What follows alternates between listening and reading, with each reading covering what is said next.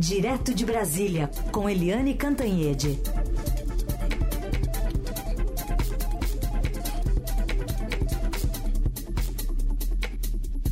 Oi, Eliane, bom dia. Bom dia, Heisen. Bom dia, ouvintes. Vamos começar com uma análise sua de todas as repercussões, o que pode acontecer mais ainda depois de uma decisão do ministro Dias Toffoli, Eliane, de suspender a, a, as multas impostas ao Odebrecht, que é lá na Lava Jato, agora é, Novo Honor, o nome da empresa, mas é bom lembrar que esse acordo de leniência não envolveu só o Brasil, né, Eliane? Envolveu também a Suíça e os Estados Unidos. Pois é, sabe, Heisen, é, o ministro Dias Toffoli do Supremo Tribunal Federal, lembrando que ele foi advogado do PT, que foi advogado-geral da União nos primeiros governos do Lula, foi indicado para o Supremo é, pelo Lula e ele votou contra o PT e o Lula no mensalão, no petrolão, né? Então é, é assim como se ele tivesse uma dívida com o Lula né, a quem ele inclusive impediu de sair da prisão em Curitiba para ir ao velório e enterro do próprio irmão. Então, o Dias Toffoli encerrou 2023 eh, concedendo aí suspensão de multas para JIF, né, que fez acordo de leniência depois de corromper meio mundo uh, em Brasília e no Brasil afora. Agora, o Dias Toffoli, no primeiro dia de reabertura do, Congresso, do, do Supremo, primeiro dia ele faz a mesma coisa, suspende as multas também da Odebrecht, que agora se chama Novo Honor. Né? É, veja bem, atenção, atenção, é, Heisen e ouvintes. Nem as duas empresas pediram, nem o Toffoli né, concedeu uma anulação dos acordos de leniência. Não foi anulação, foi só suspensão das multas. Por quê? Porque a anulação dos acordos significaria deixar de pagar a multa, mas também perder os privilégios, né, que foram negociados no acordo.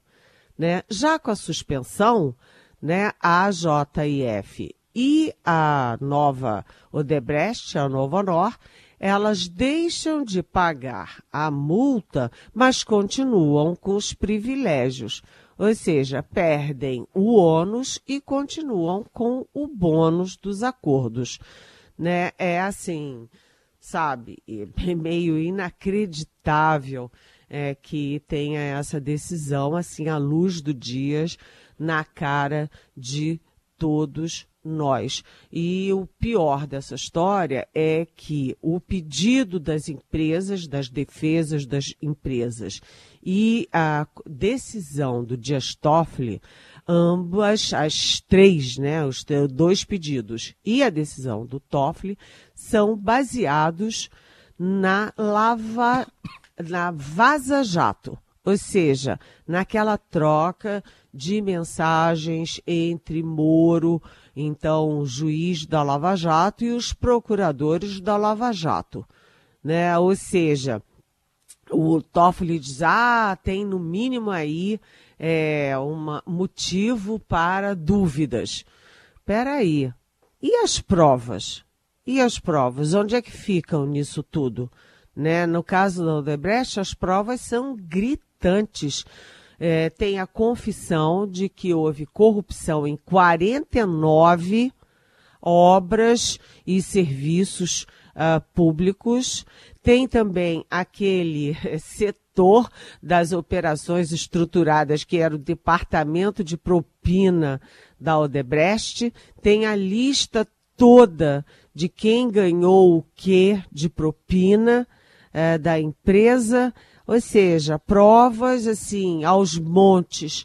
E agora é, o, o Dias Toffoli esquece todas as provas, todas, e se concentra é, nas conversas do Moro com os uh, procuradores. Então, essa decisão, primeiro, vai ser submetida ao, ao plenário do Supremo e depois tem também a reação do novo Procurador-Geral da República, Paulo Gonet, que já disse que vai recorrer da decisão em relação à JIF e espera-se qual, para qualquer momento também anúncio de que ele vai recorrer também no caso da Novo Honor é, Odebrecht. É esquisito isso e o que, que vem pela frente? É que todas as outras empresas que fizeram leniência né, que estão pagando fortunas pela corrupção sistêmica nos seus, nas suas empresas, elas agora vão também fazer fila para ter o mesmo privilégio de perder, uh, parar de pagar as multas, mas manter os privilégios. Por exemplo, a OAS já está na fila. Heisen. Aguardemos então por essa fila andando, né, pelo jeito. Bom, é, Eliane, essa decisão do ministro Toffoli veio a público exatamente no dia da reabertura dos trabalhos do, do Judiciário. Os chefes dos três poderes estavam reunidos lá e todos com discursos de harmonia entre os poderes. Vamos ouvir um trechinho de um deles, que foi do próprio presidente do Supremo Tribunal Federal, o ministro Luiz Roberto Barroso. Felizmente, eu não preciso gastar muito tempo nem energia falando de democracia, porque as instituições funcionam na mais plena normalidade, com convivência harmoniosa e pacífica de todos. Nem preciso falar de separação de poderes, porque, embora independentes e harmônicos, nós convivemos de maneira extremamente civilizada e respeitosa. A independência e harmonia não significa concordância sempre, nem que o judiciário atenda necessariamente todas as demandas de qualquer um dos poderes mas nós nos tratamos com respeito, consideração, educação e, sempre que possível, carinhosamente, como a vida deve ser vivida. De modo que é uma bênção nós podermos fazer esta abertura do ano judiciário, presidente, sem termos nenhuma preocupação que não sejam as preocupações normais de um país. Crescimento, educação, proteção ambiental e todos os outros valores que estão na Constituição e que nos unem a todos. Tá, Helena, a harmonia que está até lá na Constituição, né, entre os três poderes, independentes e harmônicos, mas essa harmonia está sendo mais é, com o executivo da parte do judiciário? pois é. é. Primeiro a gente diz que estavam lá o presidente Lula representando o executivo, estavam lá, estava lá o, o Rodrigo Pacheco, que é o presidente do Senado, mas faltou alguém, não é? Faltou alguém que foi o presidente da Câmara, Arthur Lira. Ele alegou compromissos em Alagoas, mas ele estava ontem em Brasília e, inclusive, é, conversando e reclamando muito do governo é, com o é, Rui Costa, que é o chefe da Casa Civil. É, ou seja, o, o Arthur Lira está dizendo: olha harmonia, mas não tropo, né? O, no discurso, o Lula também falou que estavam ali celebrando a restauração da harmonia. E no final do evento foram todos à porta do Supremo retirar aquelas grades de proteção em torno do Supremo Tribunal Federal. Grades que estavam lá há 11 anos. Tiraram as grades do Supremo, assim como já tinham tirado também as grades em torno do Congresso, simbolizando a pacificação uh, das relações e também o fim das ameaças à democracia brasileira. Mas cá para nós, né, aqui bem baixinho, né, Heisen, hum. é, é harmonia, tudo bem, mas que há um incêndio nas relações entre Congresso e uh, o Supremo há e que há uma, vamos dizer, um incêndio entre o Congresso e o governo do Lula, sim, também há. Então, é aquela coisa. É, harmonia é muito bom no discurso. Na prática, ainda não é tão harmonia assim. é isso aí. Bom, Eliane, ontem também tivemos uma outra cerimônia posse do ministro Ricardo Lewandowski, à frente do Ministério da Justiça e da Segurança Pública, ele prometeu combater o crime organizado, que o próprio presidente chamou de indústria multinacional. A gente vai ouvir um trechinho do que disse na posse o presidente Lula.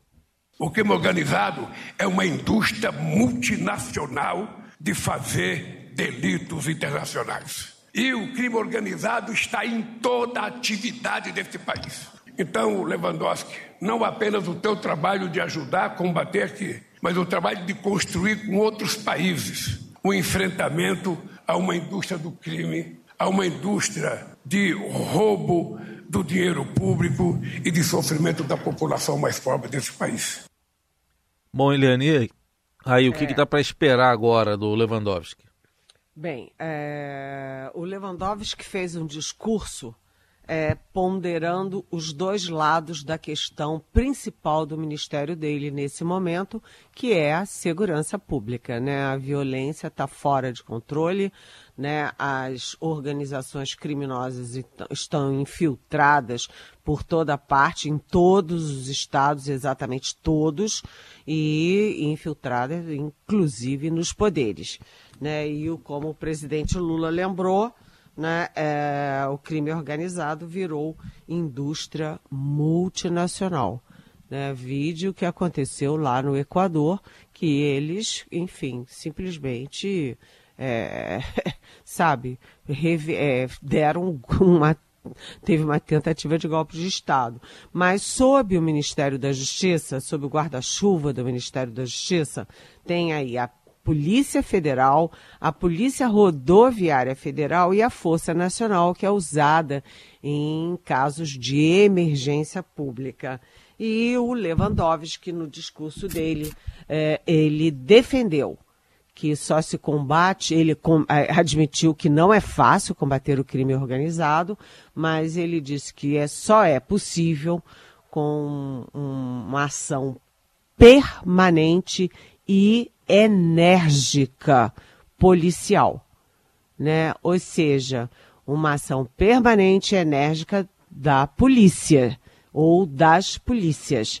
Mas uh, ele também falou do outro lado, mas é também necessário aprofundar as políticas públicas para superar o apartheid social que existe neste país. É, ou seja, polícia sim, mas dentro da lei e também cuidando do outro lado, né? Da, dos principal motivo da origem dessa calamidade pública é, que é a violência nesse país. Então, foi um discurso é, claro, muito aplaudido, em que ele só escorregou por não falar em algumas áreas, alguns focos que eram muito importantes na gestão do Flávio Dino, que é, por exemplo, combate ao crime nas áreas indígenas, combate ao garimpo ilegal, é, combate ao crime é, especificamente na Amazônia. Né? Mas isso isso vem com o tempo porque a realidade impõe, Heisen. Análise política direto de Brasília com Helene Cantanhede. O presidente Lula hoje aqui em São Paulo vai lançar uma obra do túnel Santos Guarujá ao lado do prefeito Tarcísio de Freitas, lá no Porto de Santos. Vai eh, na Volkswagen para o anúncio de investimentos da empresa no Brasil mas a agenda muito esperada na política também, Eliane, a volta de Marta Suplicy com a presença do presidente Lula, a volta dela ao PT. Exatamente, né? A Marta Suplicy que saiu do PT batendo a porta. A gente lembra que ela fez acusações graves ao PT, aliás, né? Naquele momento tinha boas razões para isso. É ela depois votou a favor do impeachment da Dilma Rousseff como senadora. Ela era senadora e votou a favor da Dilma Rousseff, uh, o impeachment da Dilma Rousseff na presidência da República e agora volta por cima. É uma festança, vem aí uma festança para mil convidados com a presença do grande patrono da volta da Marta Suplicy, que é o presidente Lula. A Marta é considerada pelas pesquisas até hoje a melhor prefeita, ex-prefeita de São Paulo. Né? Todas as pesquisas dão a ela 40 e tantos por cento uh, de uh, voto como uh, melhor prefeita. Então, ela será uma vice importante na chapa do, do Boulos. Então, festança hoje e vamos ver quem vai estar tá lá, porque muita gente do PT vira a cara para Marta Suplicy, como por exemplo, a Luísa Erundina e, por exemplo, o ex-marido da Marta, Eduardo Suplicy. Então é importante anotar quem vai estar lá. As ausências, às vezes, são mais é, gritantes do que as presenças, né, Heisen? Muito bom, vamos aguardar essa festa, possíveis repercussões ainda na semana que vem. Eliane, e a dengue avançando, ontem teve uma decisão, você até falou dessa reunião do Ministério da Saúde, que reativou um comitê de emergência contra a dengue. É, um comitê de emergência contra a dengue, é, que assim, reúne o governo federal, reúne Forças Armadas, reúne uh, os governos estaduais e as prefeituras municipais. E atenção, né? atenção. É, isso aí tudo é, vai caracterizando um avanço rumo à decretação de epidemia, porque a epidemia é quando você tem é, um número significativo de casos em mais de um estado, né? Em, em alguns estados, em algumas regiões. E a gente já tem decretação de emergência, uh, por exemplo, no DF, por exemplo, em Minas, por exemplo, no Espírito Santo. E aí eu vou dar para vocês uma notícia que é estarrecedora, né? O número de casos de dengue em janeiro de 2024 no Distrito Federal é 920%, 920% maior do que o número de casos eh, no Distrito Federal no mesmo mês eh, de 2023, ou seja, em janeiro de 2023. Eh, Tanto que a, o DF vai ter prioridade na distribuição da vacina grátis contra a dengue. Aliás, o Brasil é o primeiro país do mundo a distribuir vacina grátis pelo sistema público para, a população. Ainda pouquinho, porque o laboratório né, não tem a capacidade de é, produzir o que nós precisamos, mas já é um começo. E o Brasil dá um exemplo para o mundo. É, aqui em Brasília, a aeronáutica está criando um hospital de campanha na área mais é, crítica, que é a área de Ceilândia e Sol Nascente. Né, uh, o Exército cedeu entre 250 e 270 homens para ajudar a vigilância é, domiciliar né? Foram criados nove é, centros, nove tendas de emergência nos lugares. A situação é grave. Atenção, cuide-se, cuide, cuide da sua casa e se você tem algum sintoma, vá para o hospital. A dengue não é uma brincadeira, gente. Fica o alerta então para fechar a semana com Eliane Cantanhede. Eliane, obrigado e até segunda-feira. Bom fim de semana. Bom fim de semana. Beijão.